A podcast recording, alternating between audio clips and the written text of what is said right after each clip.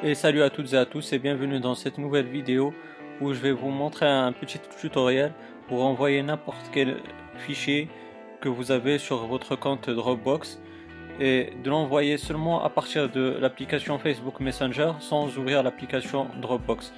Donc comme vous allez voir, vous allez ouvrir l'application Messenger et vous allez cliquer pardon et vous allez cliquer sur euh, les trois petits points comme vous voyez et là, vous aurez pas mal d'applications dans cette liste-là. Et vous allez chercher l'application Dropbox. Donc, comme vous allez voir, on va descendre. On va trouver Dropbox et on va cliquer sur Ouvrir. Comme vous voyez. Là, on va recliquer sur Ouvrir une deuxième fois.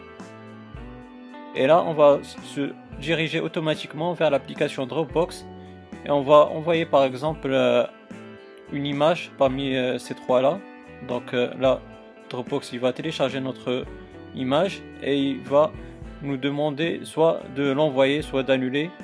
Vous avez vu, tout se passe à partir de l'application Facebook Messenger. Et bien sûr, si vous cliquez sur envoyer la photo, euh, Dropbox va générer automatiquement un lien qui correspond à votre fichier et il va l'envoyer automatiquement, il va envoyer le lien à votre contact.